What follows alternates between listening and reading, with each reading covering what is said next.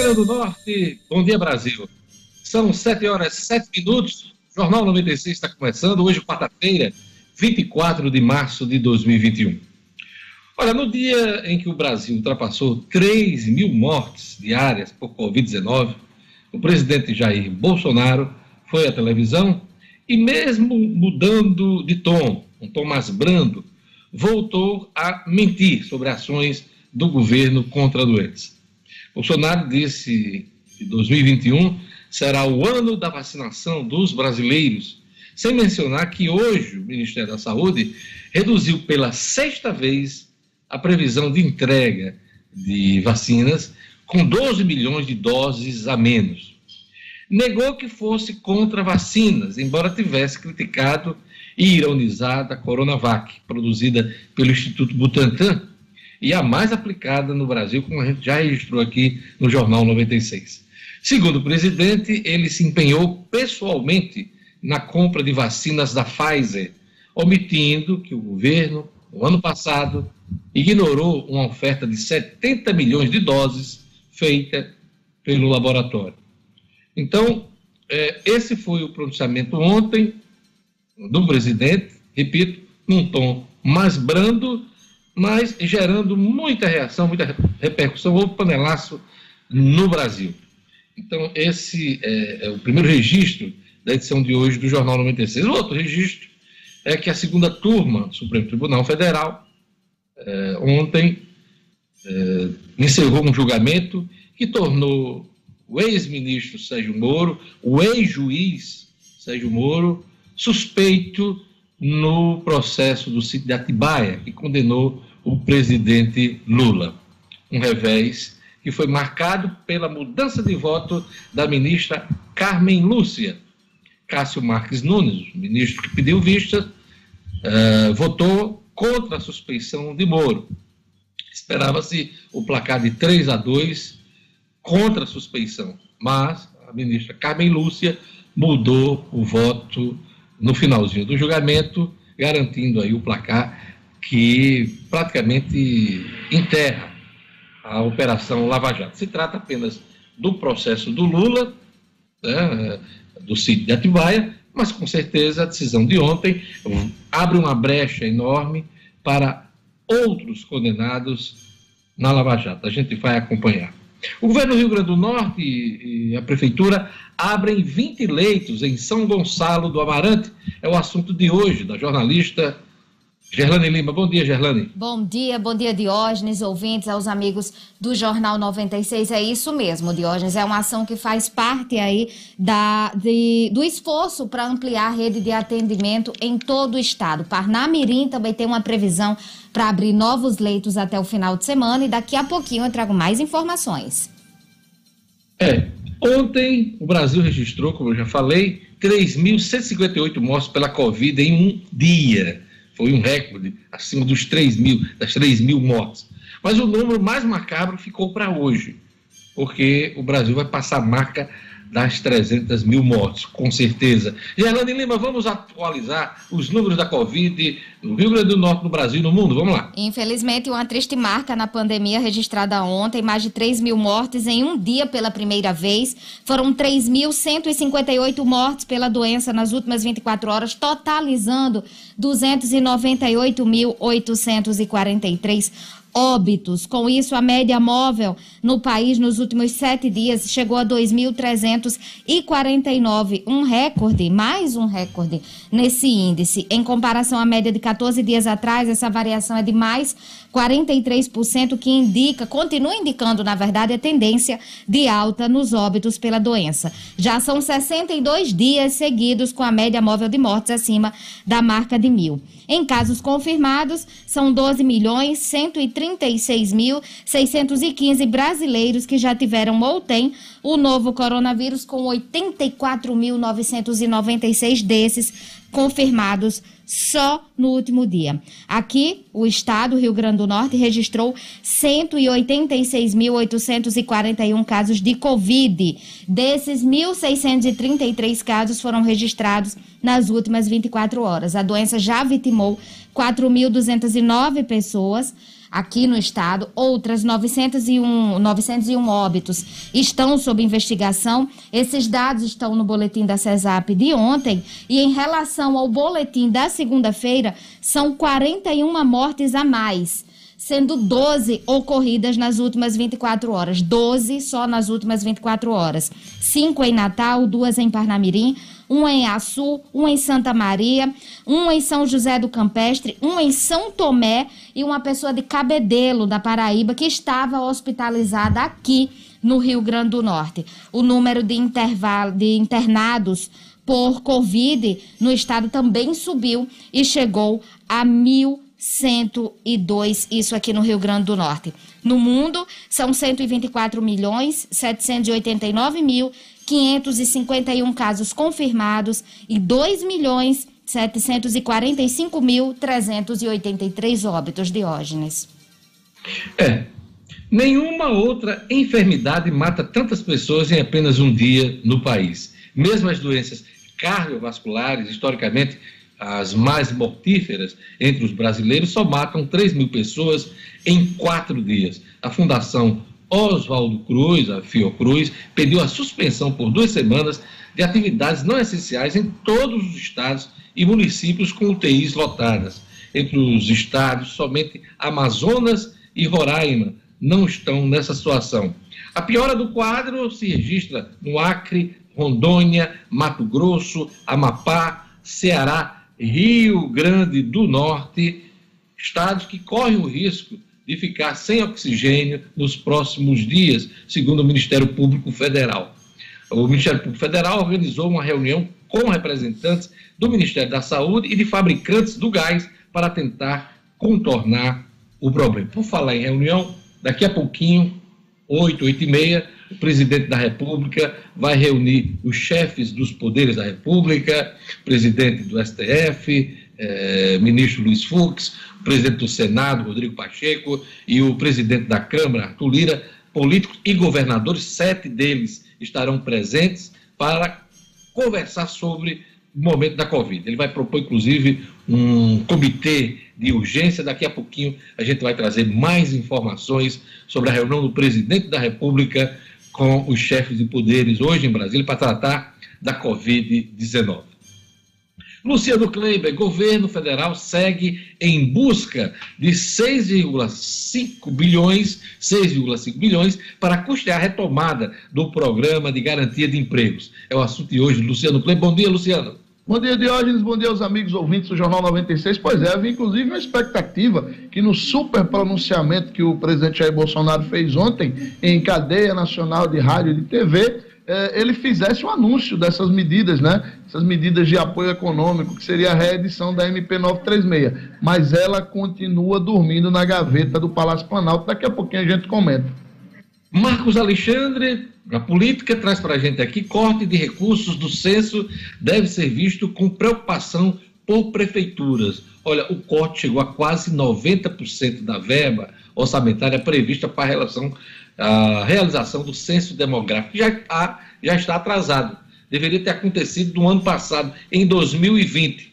Jogaram para esse ano e cortaram quase 90% da verba há uma grita geral em torno de ex-gestores, ex-presidentes eh, do IBGE sobre essa questão. Marcos Alexandre vai falar sobre o assunto hoje aqui no Jornal 96. Na ronda policial, suspeitos de roubar vacinas em Ponta Negra permanecem calados durante o depoimento.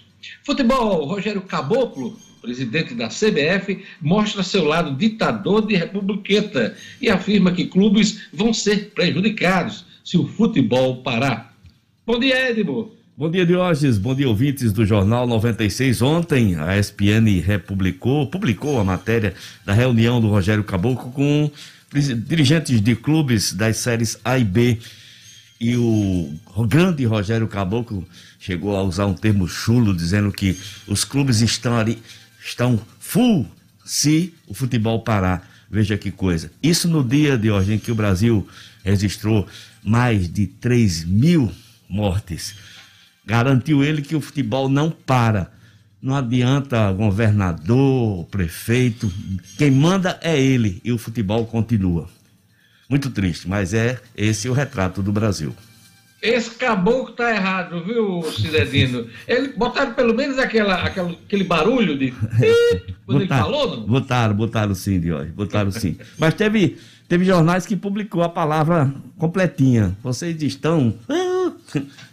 Os clubes. Oh, e, o, e, o, e pouquinho. Bem rapidinho, o interessante são os, os bajuladores, sabe? Os sem vergonhas presidentes de clubes, a maioria, né?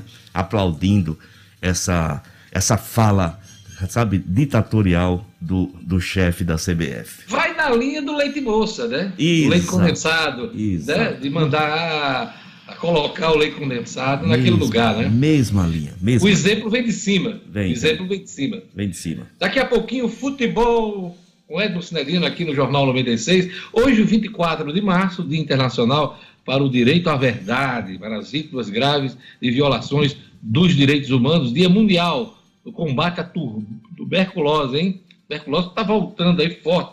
É, eu já vi algumas matérias a respeito disso, nesse Brasil pandêmico. Santa Catarina da Suécia, também é data de Santa Catarina da Suécia.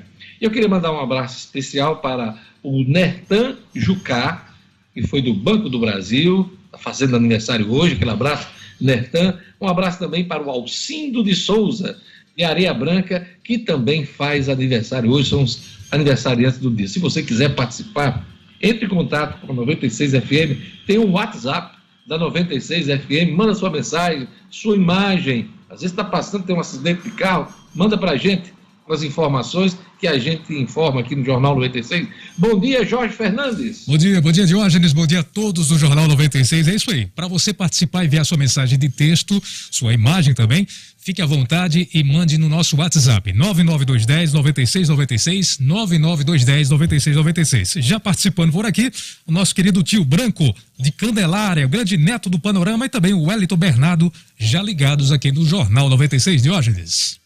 E a turma do YouTube, Gerlane Lima, vamos dar aquele alô para a turma do YouTube também. Vamos, vamos lá. Vamos lá, Diógenes. Mandar um abraço aqui especial para a turma que está conectada: o Adriano Carneirinho, o André Freire, a Milka Costa, Sueli Melo, Bento Egídio também aqui já conectado.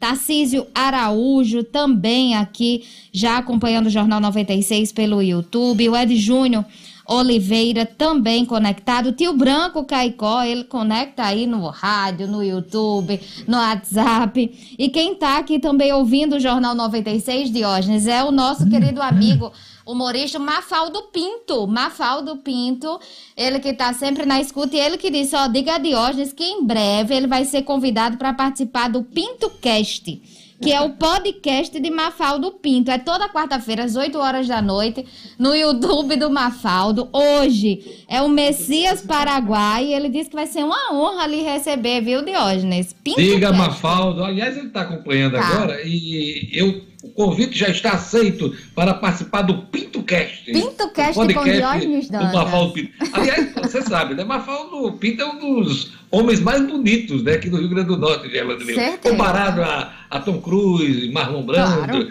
os grandes astros do cinema, né? Então é uma das grandes figuras. Indiscutível, indiscutível. Indiscutível. Indiscutível. Ele é lindo. É. é. ele que já mandou também aqui pra gente, Diógenes, uma imagem, um vídeo, enfrenta o hospital universitário logo cedo lotado. E ele manda assim: se enfrenta um hospital universitário, tá assim, imagina o resto. Realmente lotado, enfrenta o hospital universitário. Um abraço aí pro nosso querido amigo Mafaldo Pinto mais lindo. Palmas para o Malfaldo Pinto! Vamos lá! Jorge Fernandes, cadê Jorge?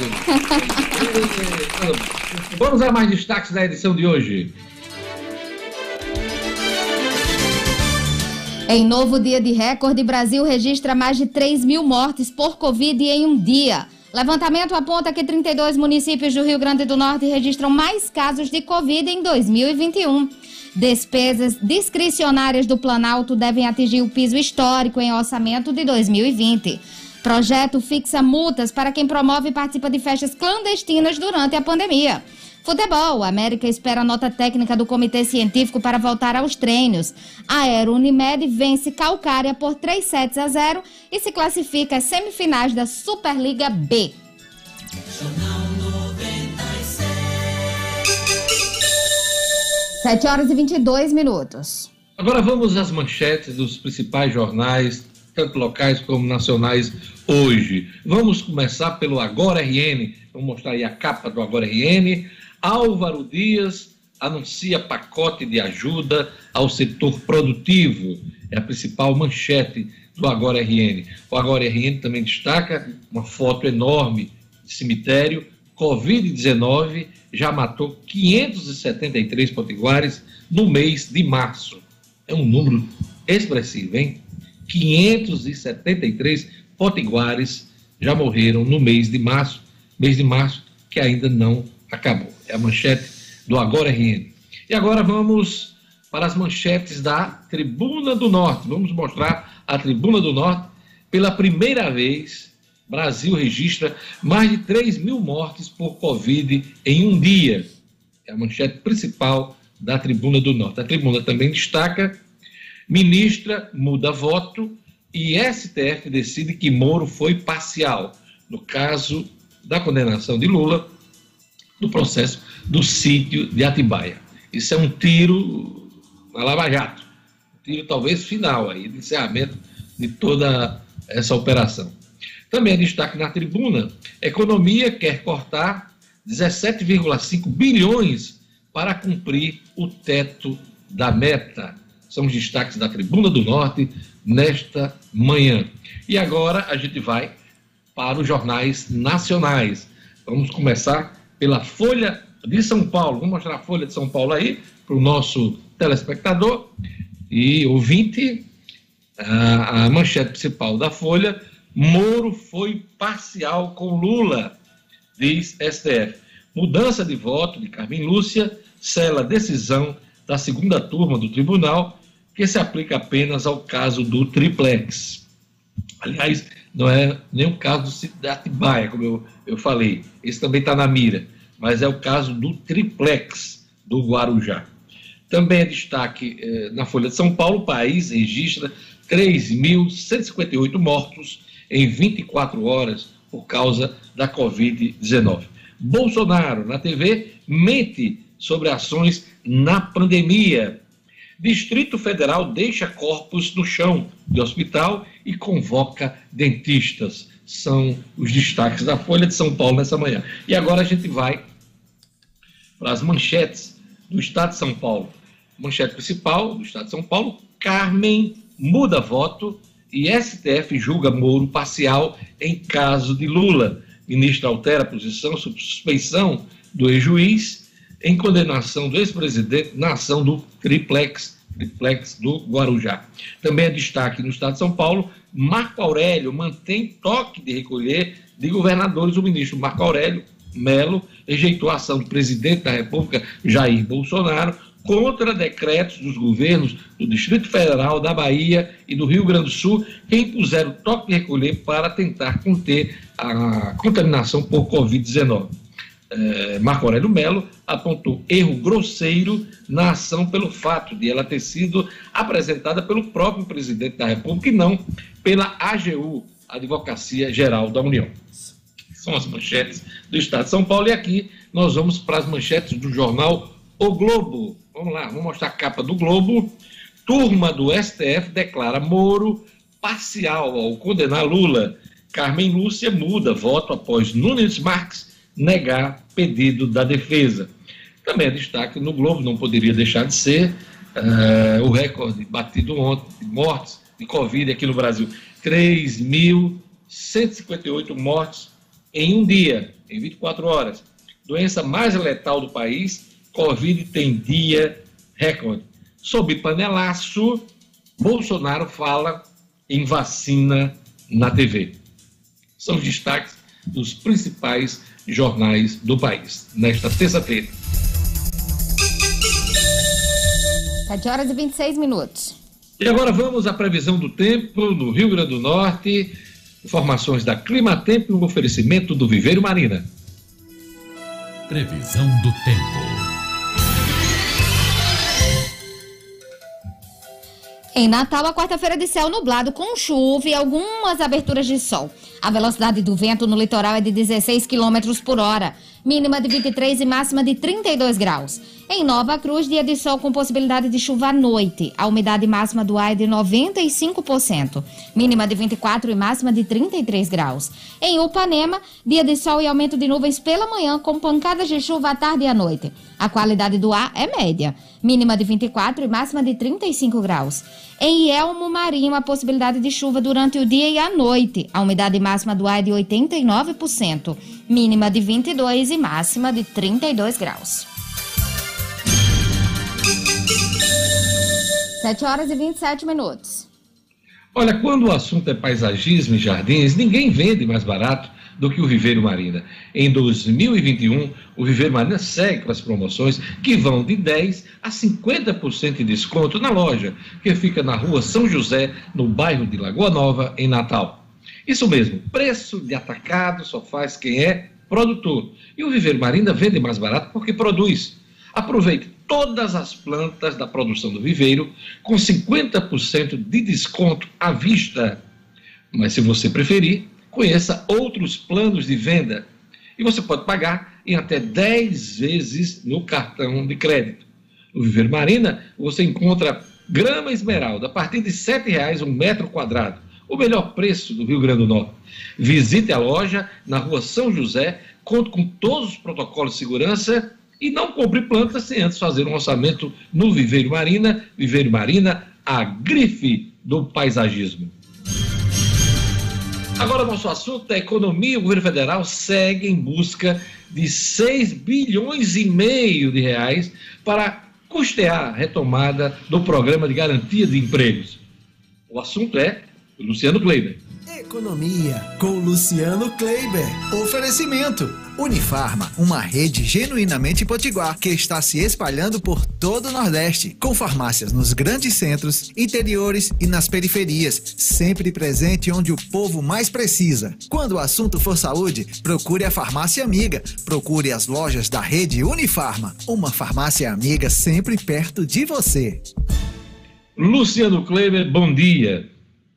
Mais uma vez, bom dia, Diógenes. Pois é, o, o, essa medida que se, na prática seria a reedição do que foi no ano passado a medida provisória 936, né, que foi um dos maiores alívios dados ao setor produtivo, porque permitiu por até seis meses, né, que as empresas reduzissem jornada e reduzissem é, é, proporcionalmente os salários dos seus colaboradores, com o complemento desse salário sendo feito pelo governo federal, é um dos pontos mais esperados nessa, nessa, vamos dizer assim, nesse recrudescimento da, da pandemia nesse início de 2021.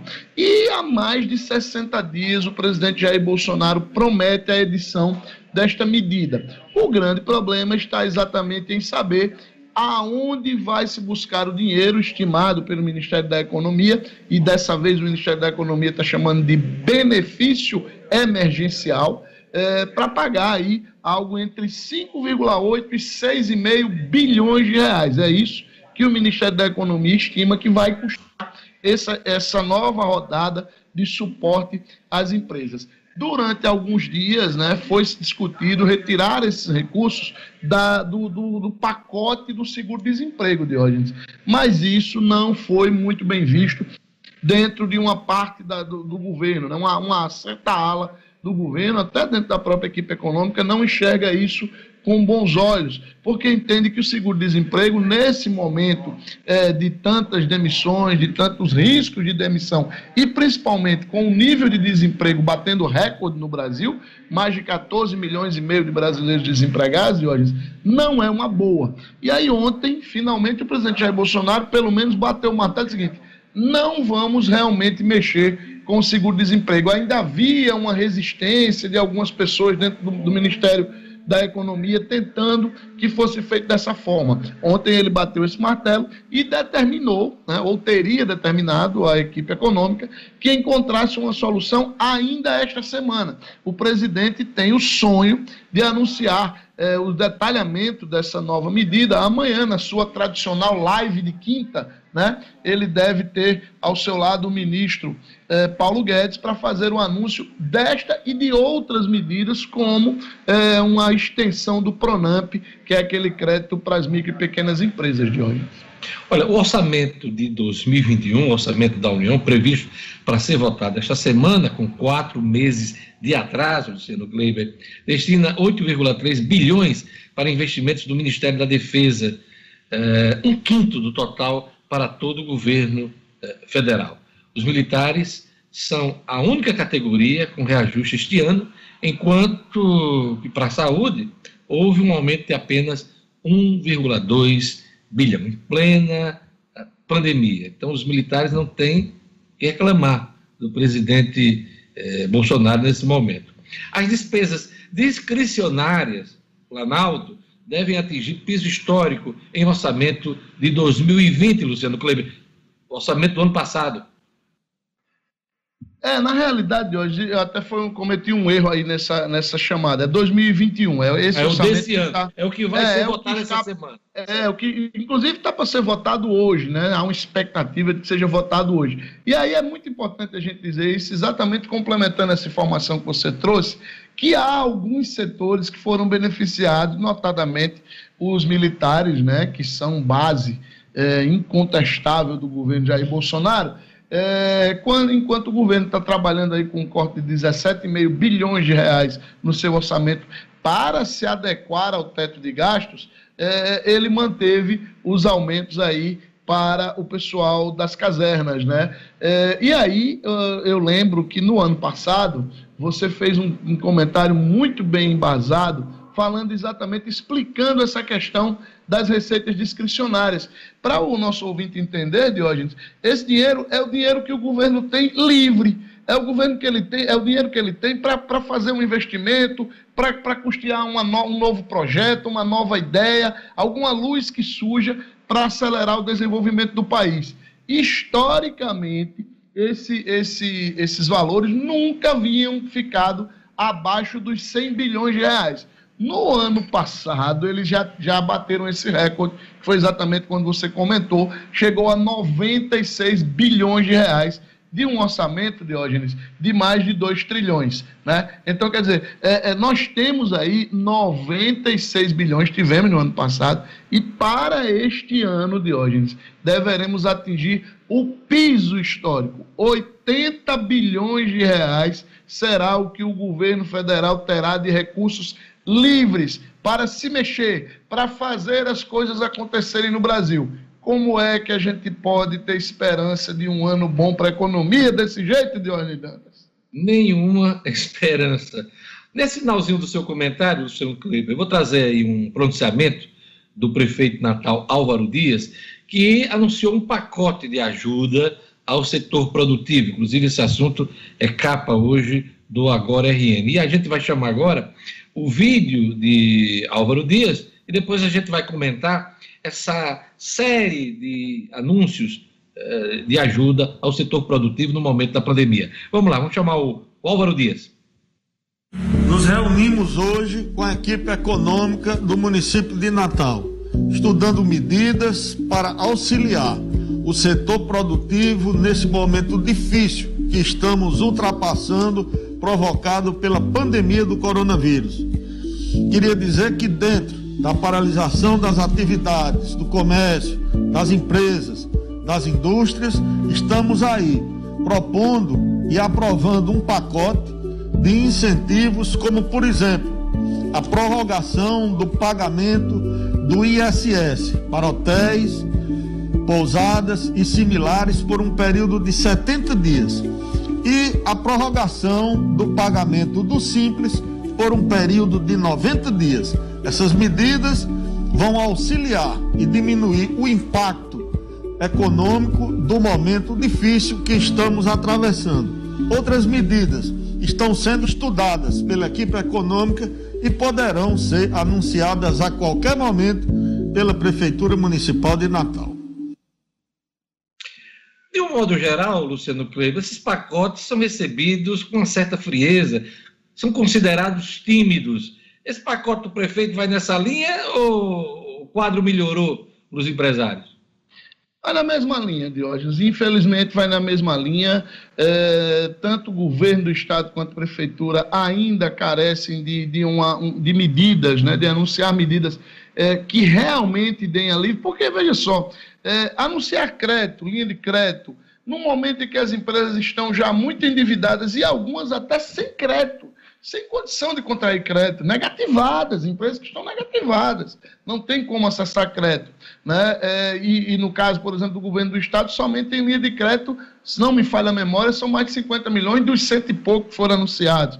No caso da prefeitura, as medidas que foram anunciadas são medidas de postergação de impostos. Né? Não há aí, por exemplo, isenções como as que foram pedidas pelo setor produtivo, isenção de IPTU, isenção de taxa de lixo, isenção de contribuição sobre iluminação pública, quer dizer, isenção, deixar efetivamente pagar. Empurrar esses pagamentos lá para frente, é apenas é, mudar a data do sufoco porque não há grandes perspectivas, é, como a gente acabou de comentar, para este ano de uma retomada efetiva. Então, o que, é que vai acontecer? O cara não vai pagar um imposto agora no final de março, mas ele vai ter que daqui a 90 dias pagar o que era para pagar no final de março, o que era para pagar no final de abril, o que era para pagar no final de maio, tudo uma vez. Então, é, a meu ver, a minha opinião pessoal, é que esses pacotes ainda são tímidos. Se é porque a, prefeitura e o Estado estão sem condição de fazer uma ajuda mais efetiva, eu não vou entrar nesse debate aqui agora, tá certo? Mas, a meu ver, repito, as medidas até agora anunciadas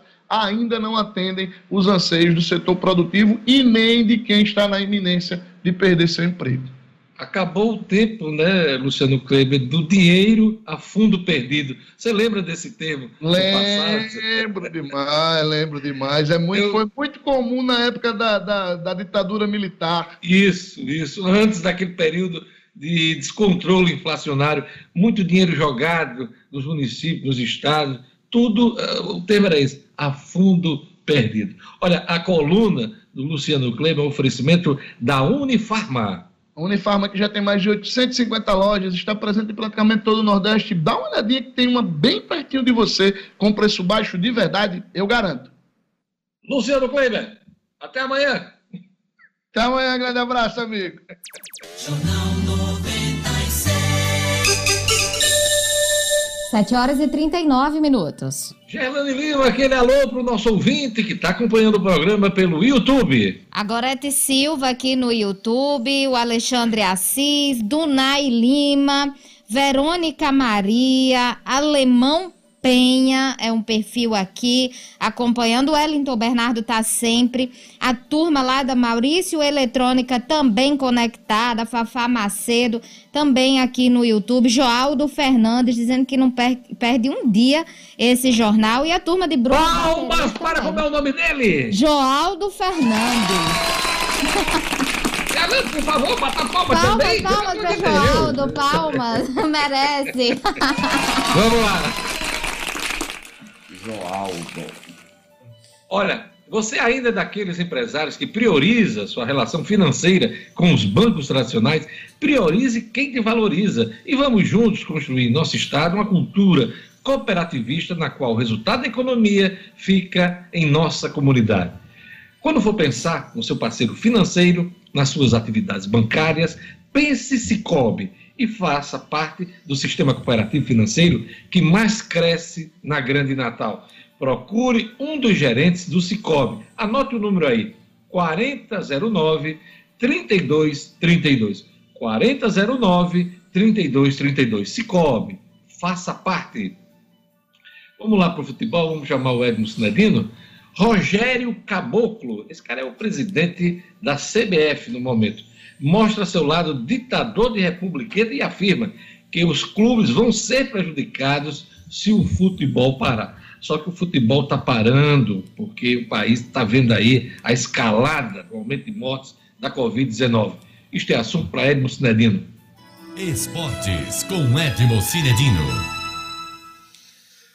Pois é, Diógenes, a gente veio com tristeza um tipo de entrevista do mandatário maior do futebol.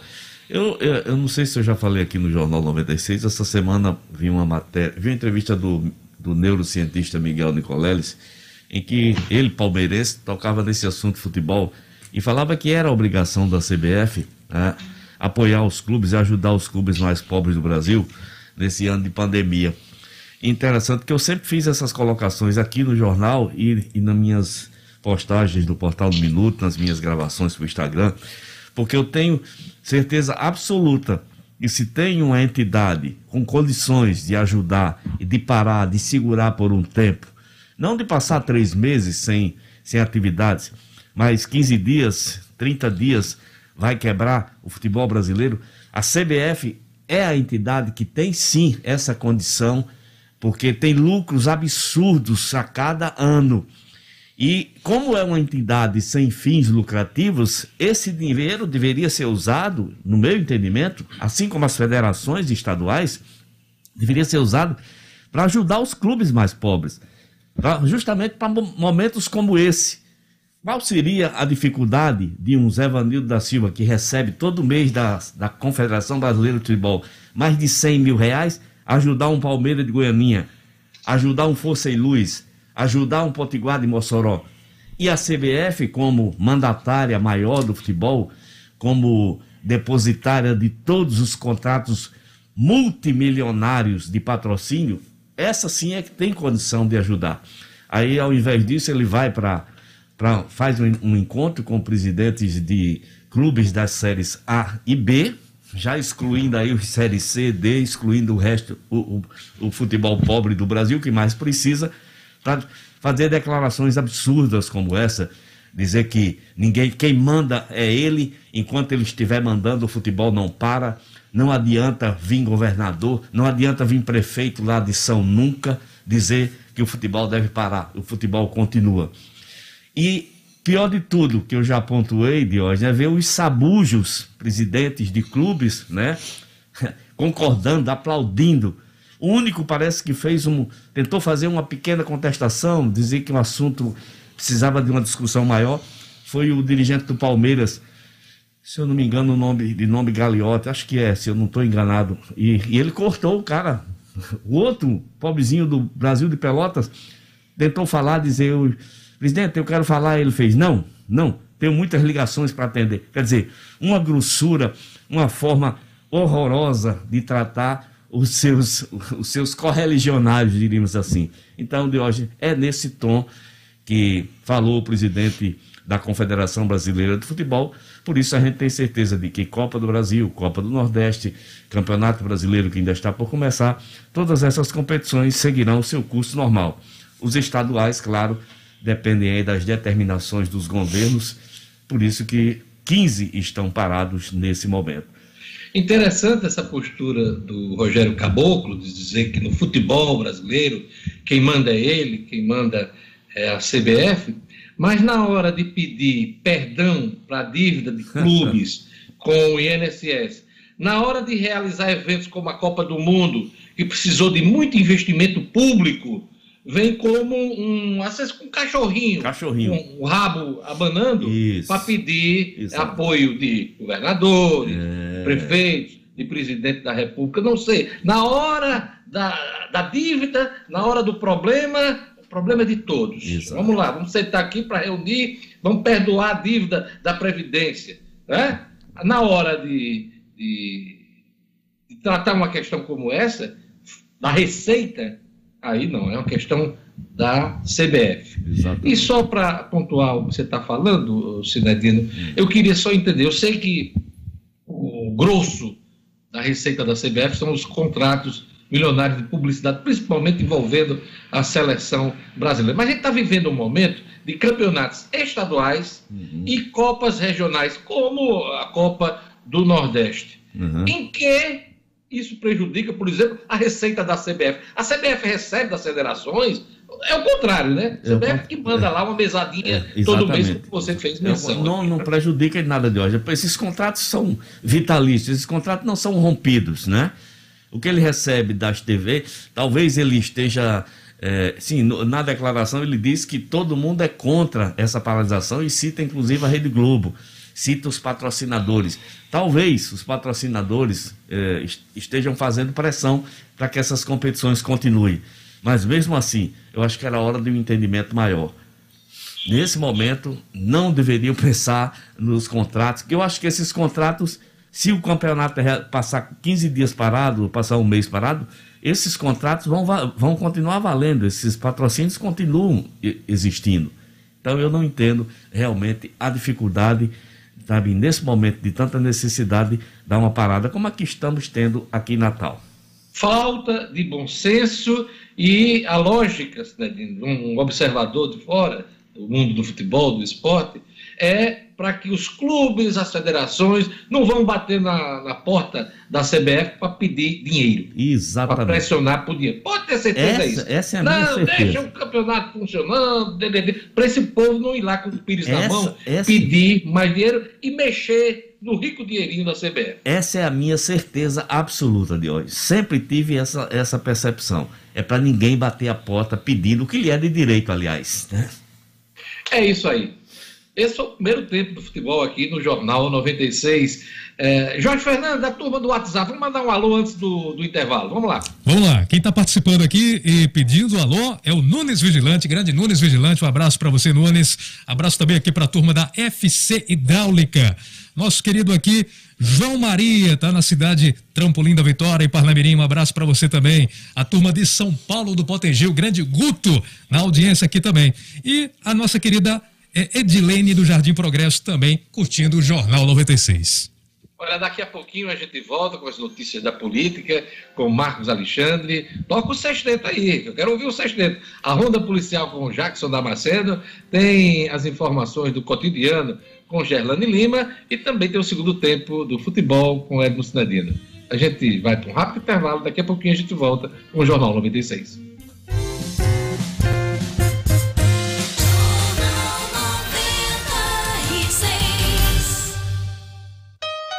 Chegou à Zona Norte a Clínica e Laboratório Mais Doutor, uma grande estrutura para ajudar você e sua família a cuidar da saúde com preços que cabem no bolso. Ultrassonografia, ginecologia, cardiologia, ortopedia, psiquiatria, oftalmologia, raio-x. São mais de 20 especialidades médicas e exames laboratoriais. Clínica e Laboratório Mais Doutor, Avenida João Medeiros Filho, ao lado do Partage Norte Shopping. Central de atendimento 4109 0333. WhatsApp 98189 6767.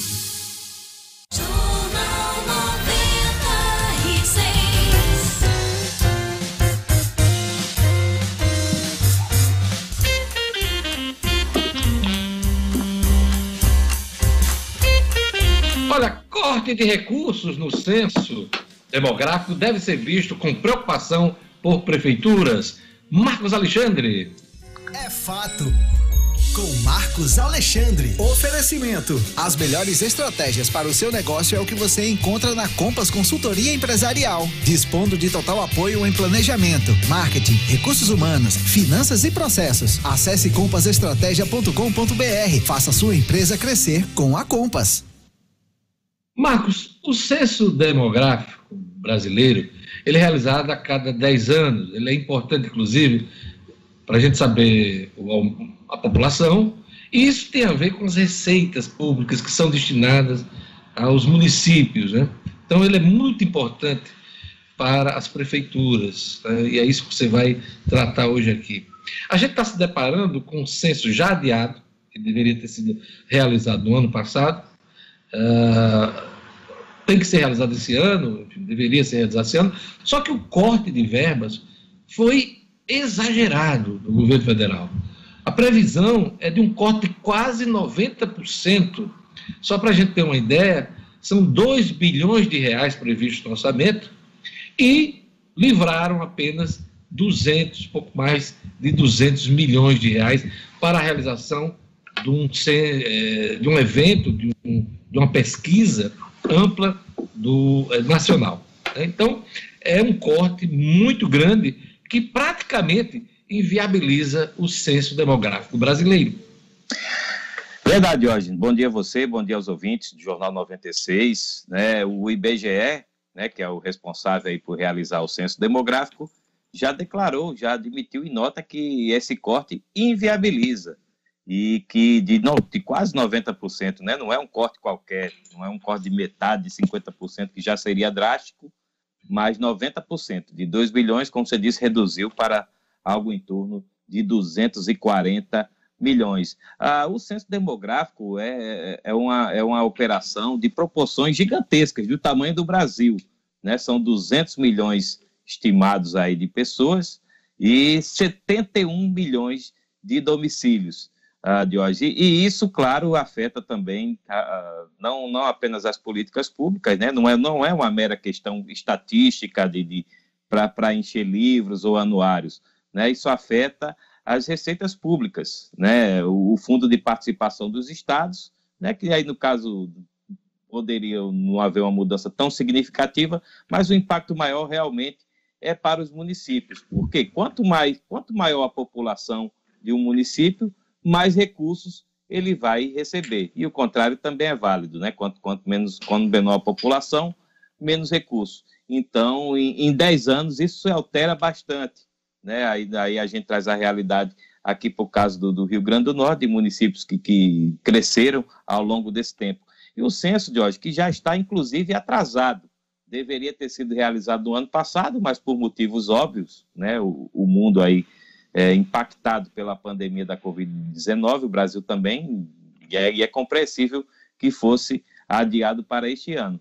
Mas aí se chega neste momento de que o orçamento de 2021 ainda não foi sequer votado, né? há uma expectativa de que ainda semana, essa semana isso avance no Congresso, mas o orçamento não foi sequer votado, e aí vem o relator, né, que é o deputado Márcio Bittar, do MDB do Acre, e dá essa, essa, esse verdadeiro corte de foice no censo de Diógenes. É bom que as pessoas entendam, viu, Marcos, que não se trata apenas de contar a população.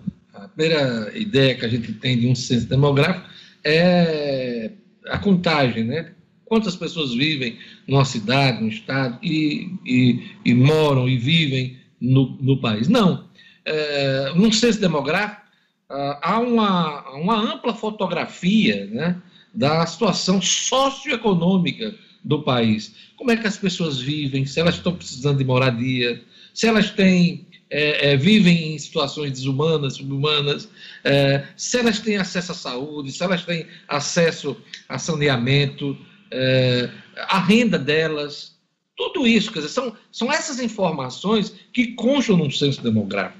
Então, é importantíssimo. É, é, é, é uma, é um estudo é um, é um levantamento de extrema importância para qualquer país, porque assim é que você faz a cada 10 anos, né? esse é o período estabelecido, uma fotografia da população brasileira. Então, é de extrema importância. E aí tem aquela questão que você já fez menção do fundo de participação dos municípios e o fundo de participação dos estados.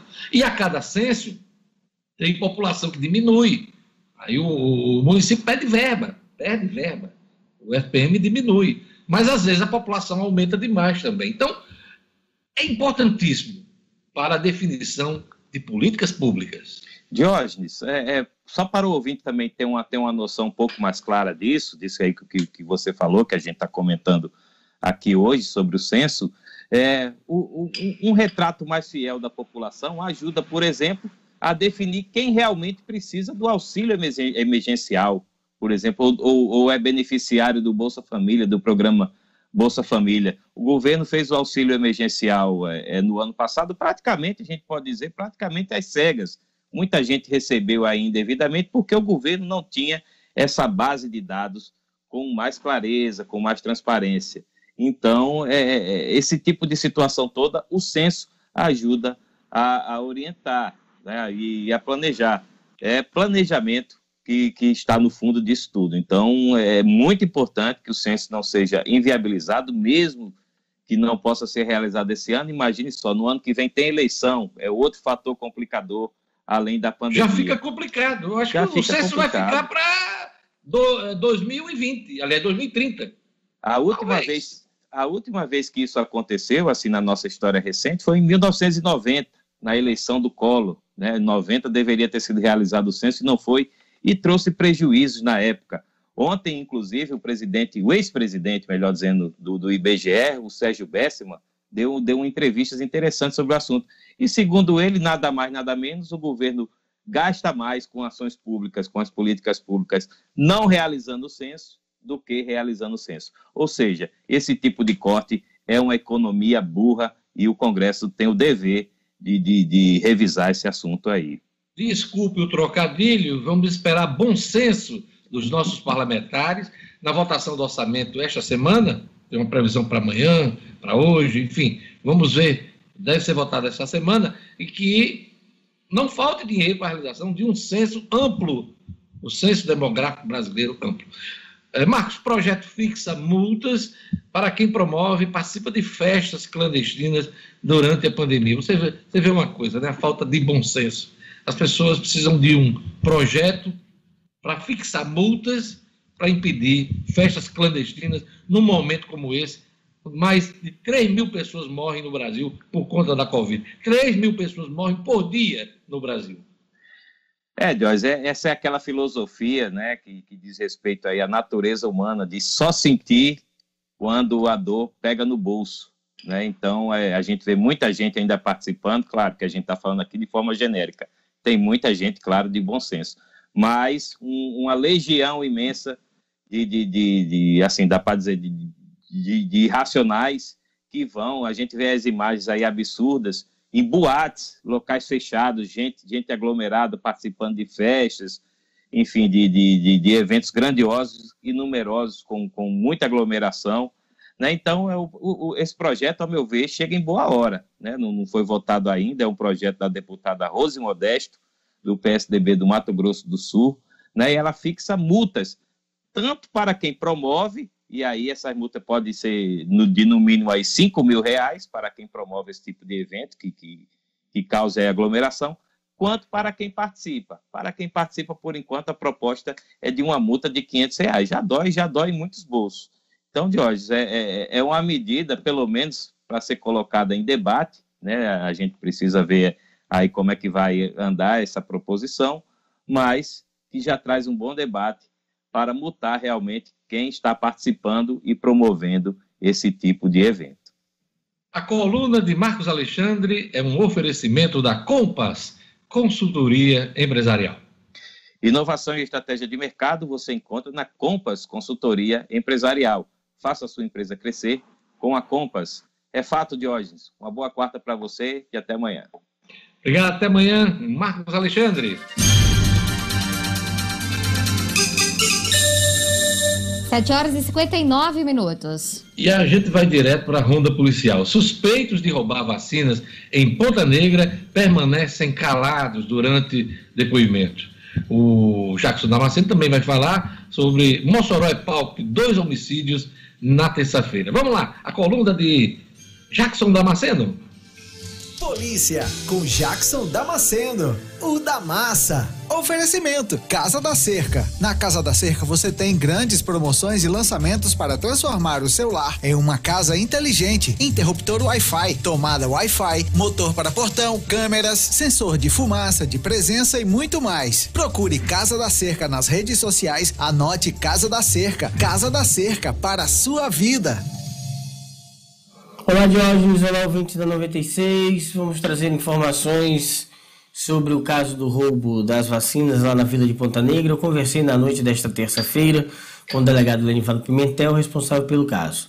Ele que é interino na 15ª DP, Delegacia de Ponta Negra, está substituindo um colega e a bomba caiu no colo dele. O doutor Lenivaldo nos revelou algumas coisas, alguns detalhes exclusivos, não pôde falar tudo para não atrapalhar as investigações, mas me contou que aqueles dois caras que foram presos no mesmo dia, na segunda, tiveram suas prisões em flagrante homologadas, tá bom? Pela justiça. Não teve liberação, não. Um terceiro suspeito continua sendo procurado. Esses dois não abriram bico, permaneceram calados durante o depoimento, que dificulta muito para a polícia. Mas o posto foi detalhadamente periciado, os, o carro onde eles foram encontrados detalhadamente periciado e a polícia agora batalha para procurar e encontrar o terceiro suspeito e responder a pergunta que está todo mundo fazendo. Quem encomendou essas vacinas? Isso é que quer saber. A mando de quem aqueles dois homens roubaram aquelas vacinas? Era isso que eles queriam. Estiveram mais cedo, estiveram por volta do meio-dia até conseguir roubar as duas ampolas com as 20 doses. Vamos esperar trabalho da Polícia Civil. E o nosso assunto, outro assunto de hoje, duas mortes em Mossoró, mais dois crimes de homicídio. Um na tarde de ontem, Luiz Gonzaga Arraes, filho de 40 anos, foi morto por um colega de trabalho. Eles catavam lixo reciclável, estava bebendo em um bar no alto da Pelonha quando houve uma discussão. Ambos se esfaquearam, mas o Luiz Gonzaga acabou levando a pior e morrendo na hora. O outro homem acabou fugindo do local. E o 33 assassinato aconteceu já na parte da noite da terça-feira. A vítima era o rapaz José Tomás Soares de Monteiro, de 23 anos, foi assassinado no bairro Costa e Silva quando saía de moto da casa da namorada. Segundo a polícia, ele não tinha vida de crimes, não morava no local, portanto, uma das investigações é que ele tenha sido morto por engano. São essas as informações desta quarta-feira. Eu volto amanhã, se Deus quiser, aqui no Jornal 96. Jornal 96.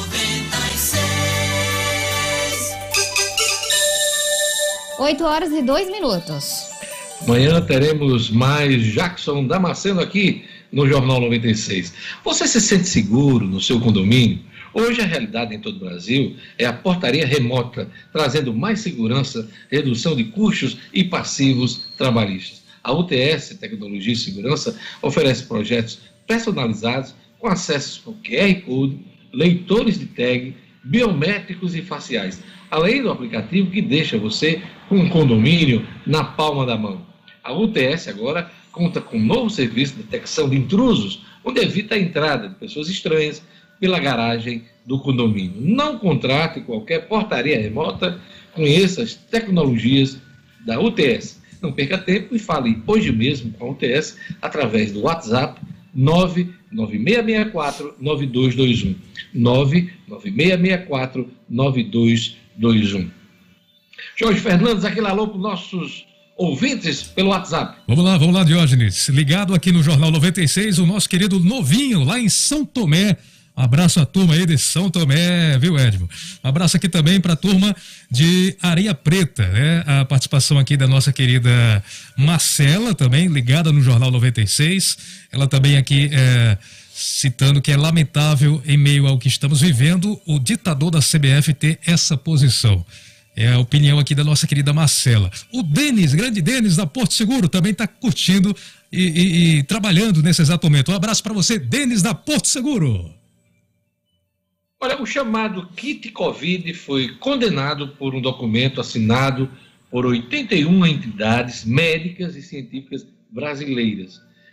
Elas querem o banimento do tratamento de Covid-19 no país de drogas sem eficácia comprovada. É um debate que existe desde o início dessa pandemia, desta crise sanitária.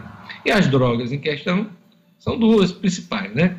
A hidrox cloroquina e a ivermectina, que tanta polêmica, tanto debate tem gerado país afora. Então, o chamado kit Covid foi condenado por 81 entidades médicas e científicas brasileiras. O governo do Rio Grande do Norte e a Prefeitura de Natal a, a, abriram, aliás, a Prefeitura de São Gonçalo do Maranhão, abriram 20 leitos no município. Né?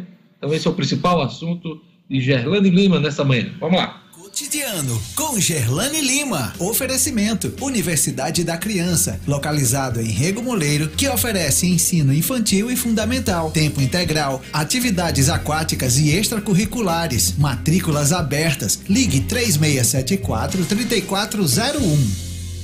Gerlane, mais 20 leitos né, para ter a Covid no município de São Gonçalo da Amarante governo do estado e prefeitura do município. Isso mesmo, Diógenes. A rede pública de saúde do Rio Grande do Norte incorporou ontem mais 20 leitos para atendimento de pacientes Covid, com a entrada em funcionamento de 10 leitos de UTI e 10 leitos clínicos no Hospital de Campanha de São Gonçalo, que foi reativado.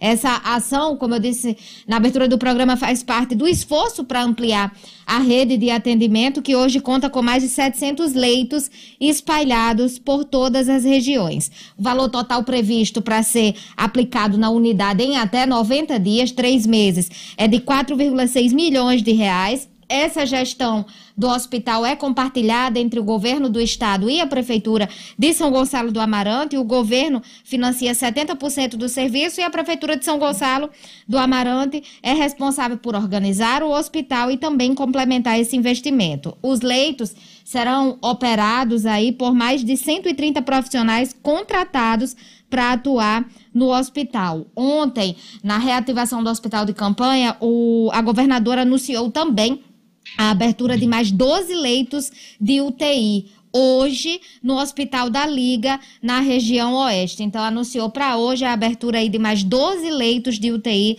no Hospital da Liga, que fica na região oeste. Além disso, diante do aumento do número de casos e internações por Covid, a Prefeitura de Parnamirim, na Grande Natal, também deve abrir nos próximos dias 25 novos leitos hospitalares para atender pacientes com o novo coronavírus. Esses leitos devem começar a funcionar até o final de semana.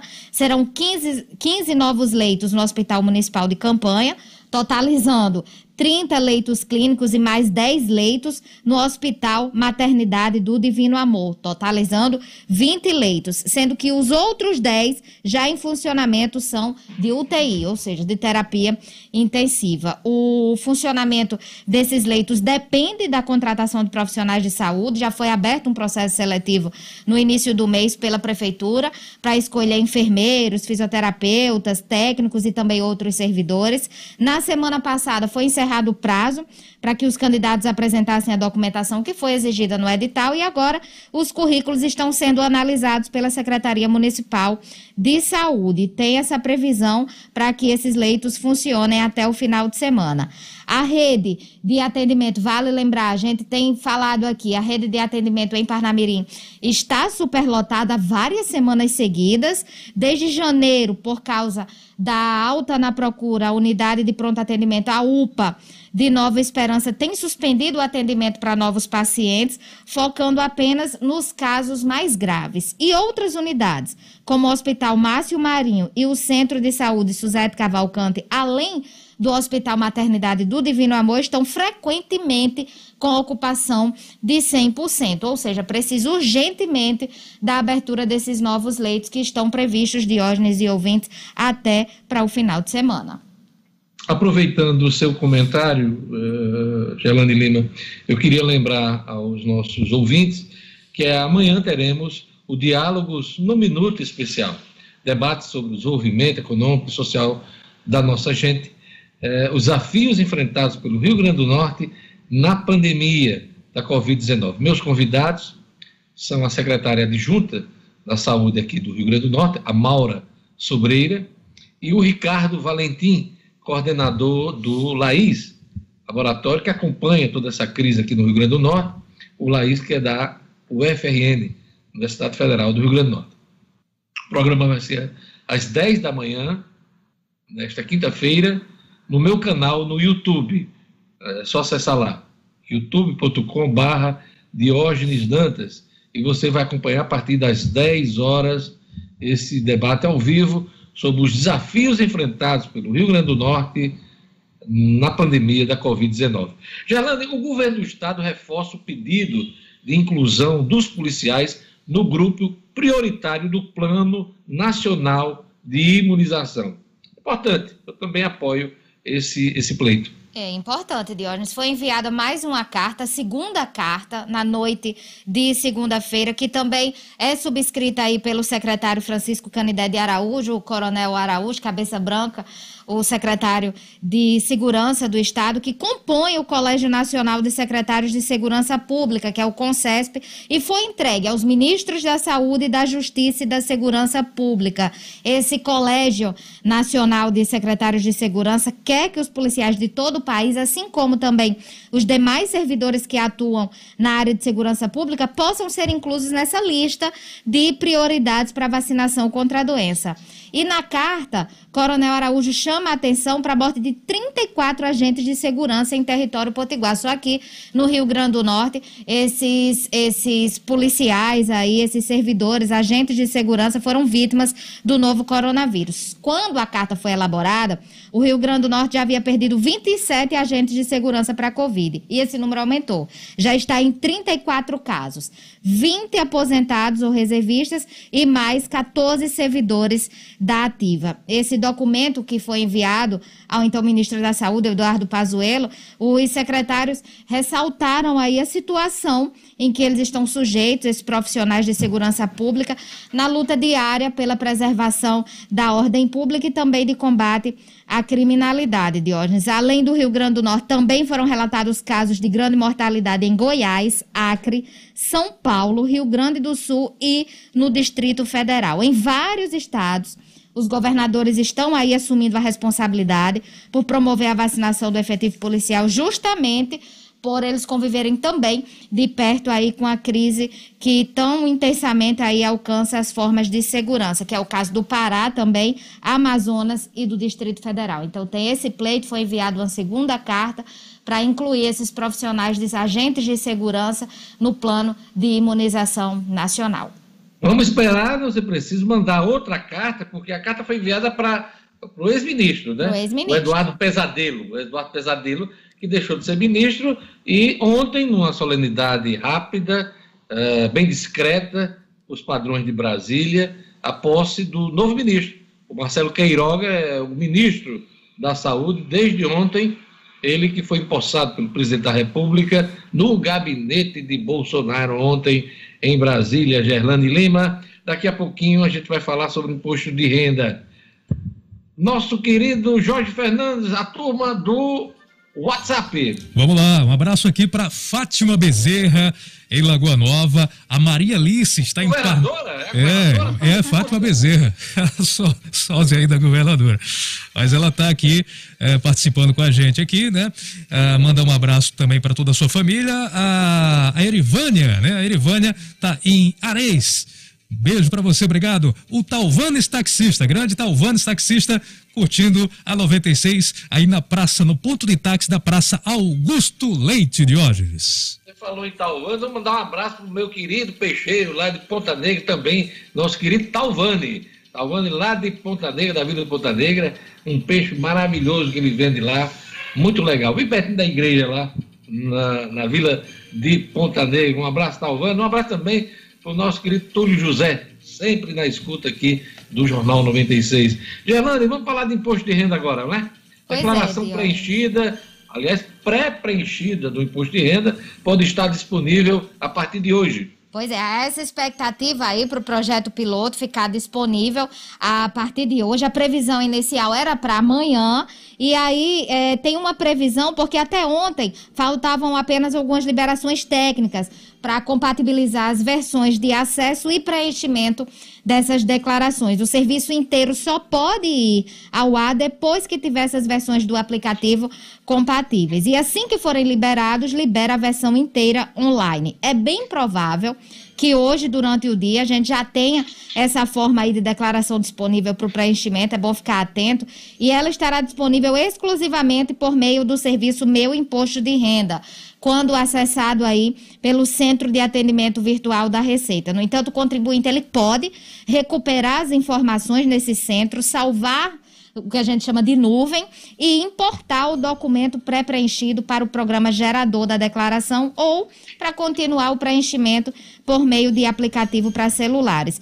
Vale lembrar aí, o nosso ouvinte acompanha, os contribuintes acompanham que desde 2014 essa declaração pré-preenchida está disponível para os contribuintes com certificação digital, que é uma espécie aí de assinatura eletrônica obrigatória para pessoas jurídicas fora do Simples Nacional. E este ano, a ferramenta ela vai ser ampliada para quem tem conta em níveis verificado e comprovado no portal único de serviços do governo federal, que é o gov.br. Mais de 90 milhões aí de pessoas possuem conta nesse portal. Essa ferramenta é uma forma automática de preenchimento e que simplifica a vida do contribuinte. Não é só para facilitar no sentido de, de colocar as informações lá, não. É para não ter perigo também de ninguém esquecer nenhuma informação. Então, resgata algumas, alguns algumas informações que já foram preenchidas nessa declaração, de hoje. Então, vamos ficar atentos que ao longo do dia deve ser liberada. É isso. Obrigado, Gerlane. E agora vamos para o futebol. A América espera nota técnica do comitê científico para voltar aos treinos. Sinedino, como é que está essa situação dos treinos do América? Pois é, Diógenes, o América voltaria aos treinos ontem, terça-feira, mas uma determinação é, do, do promotor Luiz Eduardo Marinho, é, alegando que o América não poderia voltar, a não ser que conseguisse uma nota técnica do governo do Estado, do seu comitê científico. Por isso o América está aguardando. O América está na dependência de hoje de, e não pode ficar sem treinar porque tem compromisso da Copa do Brasil. Copa do Brasil, a gente sabe, competição é, do seu dono Rogério Caboclo, não vai parar e o América precisa se preparar para enfrentar o Cruzeiro. É, então o América está nessa dependência, é, garantindo. É uma espécie de aval, né, Sinedino? Exatamente, Jorge. O que é que o América, o que é que o América está tá oferecendo? O que é que o América está prometendo?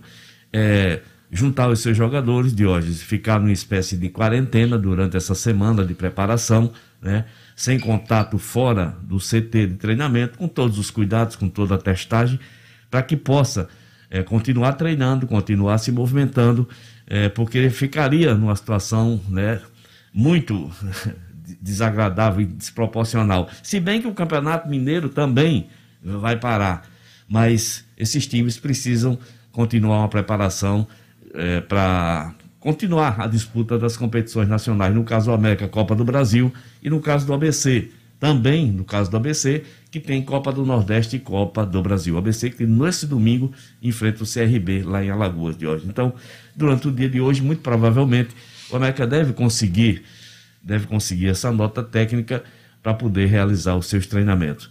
Eu faço, eu aproveito para fazer o registro de que ontem né, vi nas redes sociais, no meu zap, é, jogadores do Santa Cruz de Natal, de hoje, que, que foi o primeiro time a paralisar as suas atividades, os os jogadores treinando em casa, todos isolados, treinando em suas casas, para não perder aquele preparo físico adquirido no período da preparação.